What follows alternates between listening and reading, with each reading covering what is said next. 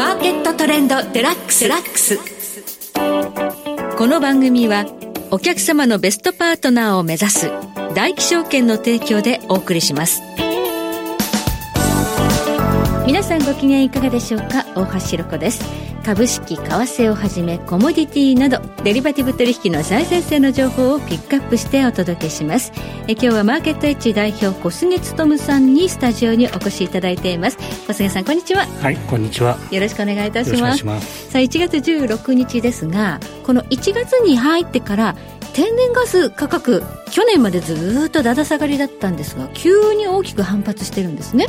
そうですね。で去年12月だと、まあ、暖冬ということで、はい、需要が伸びないということで下がっていたんですけど、うん、年明けから急に寒くなりましたよね。あ寒いから。なんか日本も今寒いですから、えー、アメリカもすごい寒いんですよね、えー、まあ、その影響で需要が今盛り上がってますんで、はい、天然ガスは上がってます。なるほど。需要が増えている。寒さでということなんですがかたや原油市場は全然動いてないんですよ。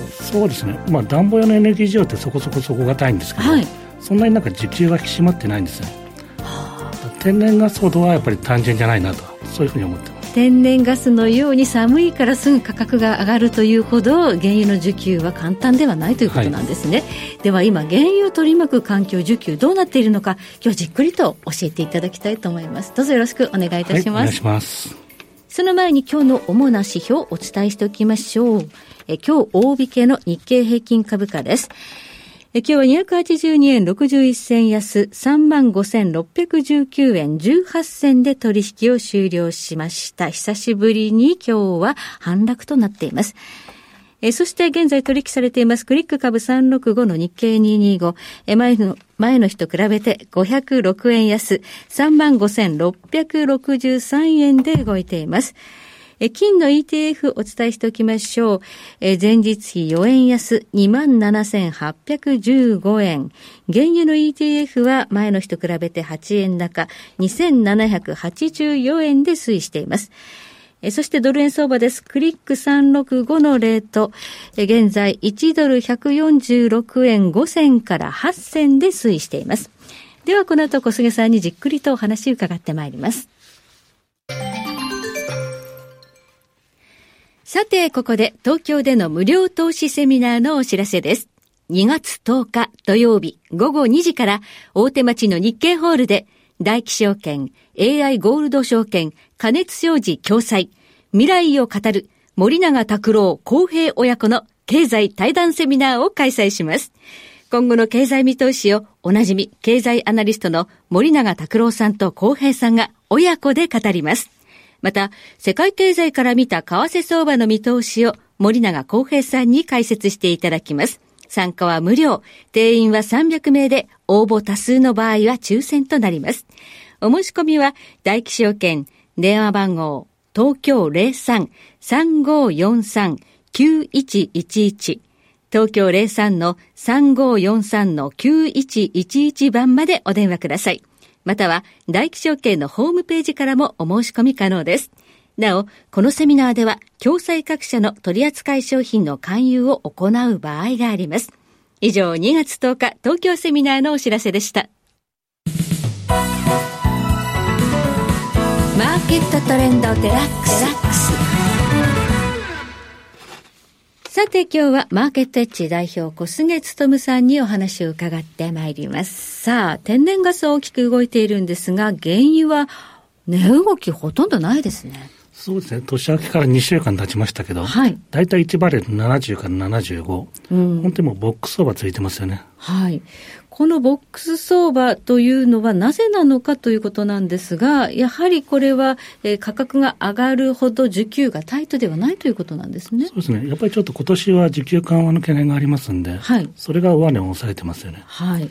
それにしましても、ちょっとこの今年に入ってあまり良くないニュースもいろいろあります。去年は、あの、イスラエル・ハマスの戦争もありましたし、あの、イエメンの風刺派の、えー、航海でのいろんなこう船舶の襲撃だとか、あとは、なんかこう、米が、その、ちょっとね、風刺派のこう拠点をこう攻撃したとか、いろんな地政学リスクもありますよね。そうですね。結構売買材料が多いんですよね。はい。で、今、まあ、お話ありましたように、風刺派が航海ですごい船舶に対する攻撃やってるんですね。ですね。で、そうすると、まあ、航海ってスエズ運河がつながって、地中海の方行きますんで、はい、中東から欧州向けの物流というのがすごい今混乱してるんですね。なんか遠回りしなきゃいけないとかね。そうすると昔の、うん、あの、アフリカ沖の規模法ですよね。規模法。そちら側をずっと回っていって、うん、欧州の方に向かうって。はい。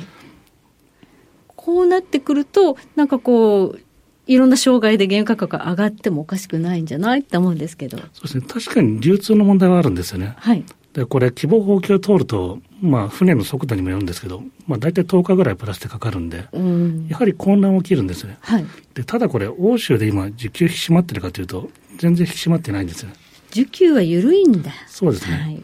あと、そもそもやっぱり流通の問題で、生産には影響出てないんですよね。あ、生産障害が起きているわけではないと。はい、普通、まあ、地政学リスクで高まってくると、はい、なんか原油の生産止まるんじゃないのって、うん、こういった懸念が強まるんですけど、はい、今のところそういった動きはないんですよ。はいということは、まあ、供給障害、まあ、だから需給が、まあ、タイトになるというリスクはほとんどないということで動かなかった。そうですね、はい。はい。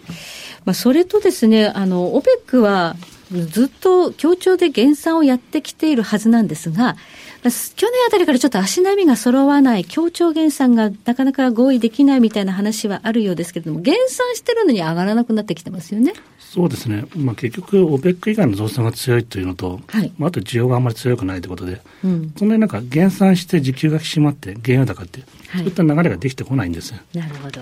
しかもあの、OPEC プラスのこの結束の乱れというか、なんか出ていく国もなんかあるみたいですね。去年そうですね、アフリカのアンゴラがオペックから脱退しましたよね。もともとアンゴラって去年の11月ですか、オペックプラス会合ですごい不満を言ってたんですね。はい。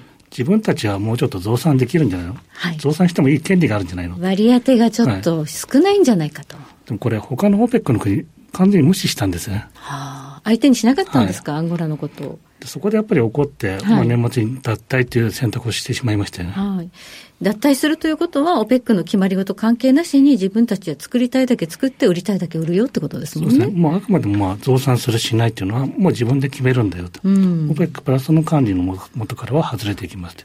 そういった決断を行ってますよね。はい、はいさらに、まあ、協調減産での合意というのが、やっぱ最後の会合でできなくて、実習減産ですもんね。そうですね。これまでは協調減産の規模をいろいろコントロールしていたんですね。はい。ただ、今ありましたように、アンゴラが反対したというのと、うん、あとその時だと、ナイジェリアも反対しましたよね。あ、アフリカの2カ国が。ね、アフリカの産油国は自分たちは増産したいんだよと。はい。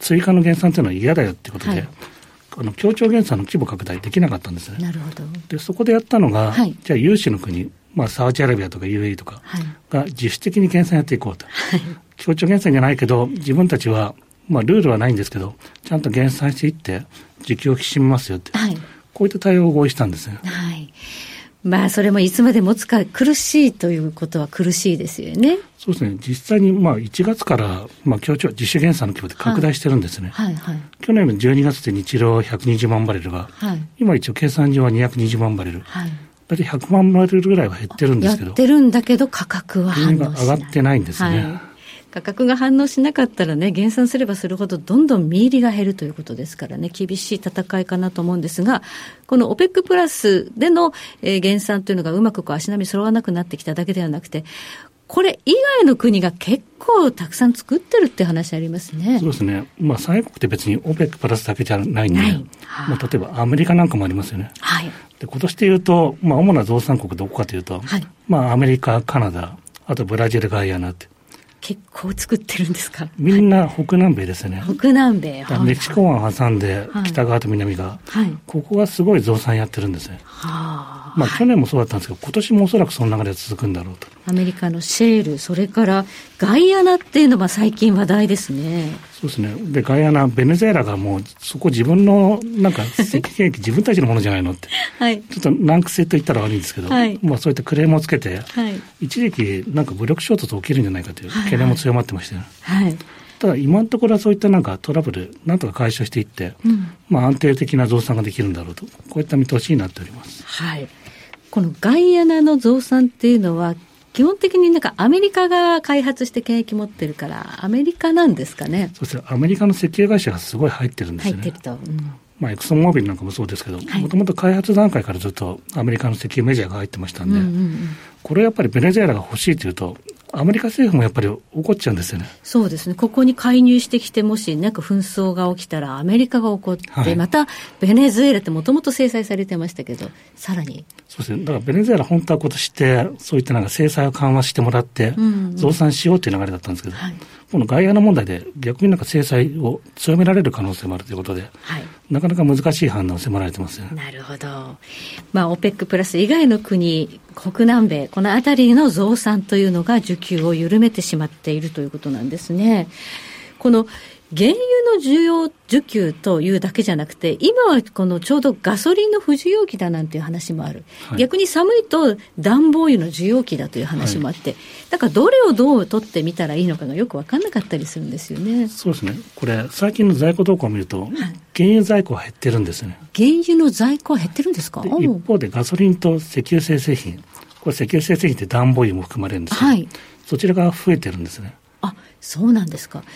ガソリンが増えてるってことは、あんまり景気が良くないのかもしれないですね実際これ、末端の需要データ見ると、はい、実はそんな悪くはないんですね。あそうですか。良くもないんだけど、悪くもないっていう、はい、大体去年並みの水準を保ってるんですよ。で、なんでじゃあ石油製品の在庫が急増してるのかというと、はい、製油所が作りすぎてるんですよ。製油所、あ、原油から製油所を介して製製品にガソリン灯油になるわけですが。その結果として原油在庫は減ってるんですね。でも石油製品在庫は増えちゃうって。なるほど。じゃあ、原油在庫が減ってるっていうのは、需要がすごく旺盛だからということじゃなくて、末端の需要はそうでもないということなんですね。そうですね。だから生成をやりすぎてると。じゃあ、生成を抑えればいいかというと、はい、そうすると今度原油在庫増えちゃいますよね。そうですね。だから原油と石油製品全体で見ると、今、在庫がすごい増えてるんですね。あこういう時には、原油在庫と製品在庫を合算してみると面白いってことですね。そうですね。このトレンドが明らかにもう上向きなんで、そうするとなかなか原油相場大きく上がるの難しいですよね。ああ、去年の暮れぐらいから、原油と石油製品在庫の合算が伸びちゃってるんですね、これね。そうですね、すごいなんかトレンドがもう変わってますんで、はい、これをなかなか収めていかないと、原相場上昇難しいなと思ってます、はい、そうすると、今年の見通しですけれども、今話聞いていますと、ちょっと原油の需給がタイトになるというような材料、あんまりないですね。そうですね、需要はそんな伸びないだろうと、うん、で、非 OPEC はどんどん増産していくと、うん、で、OPEC がさらに減産できるかというと、なかなかやっぱり厳しい状況ですね。はいはいそうすると、需給が引き締まっていく、こういったリスクは低いのかなとは思ってますそうすると、原油は今年もまあ安値安定というか、あまり大きく上がらないという。そうですね、極端な需給の歪みも想定してないんですけど、はい、まあ、やはり上値は重い、どちらかというと、リスクバランスは下向きかなと思ってます。はいまあ、あの何かテールリスク的な地政学の、まあ、イベントがあった場合は別ということですかね。そうですね。特にやっぱりイランとかの動向注目されてますよね。はい。例えばホルムズ海峡を封鎖したりすると、はい、状況が一変する可能性はあります。はい。ちょっとイランの動きってちょっときな臭いので、この点にだけは注意が必要ということですね。はい、はい、ありがとうございます。え今日はマーケットエッジ代表小菅勉さんをお迎えいたしましてお話を伺いました。小菅さんどうもありがとうございました。はい、ありがとうございました。えそして来週です。来週はエネルギーアナリストポスト石油戦略研究所代表の大場紀明さんをゲストにお迎えいたしましてエネルギーをめぐるテーマお伺いしていきたいと思います。ここまでのお相手は大橋ひろ子でした。えそれでは全国の皆さんごきげんよう。この番組はお客様のベストパートナーを目指す大気証券の提供でお送りしました。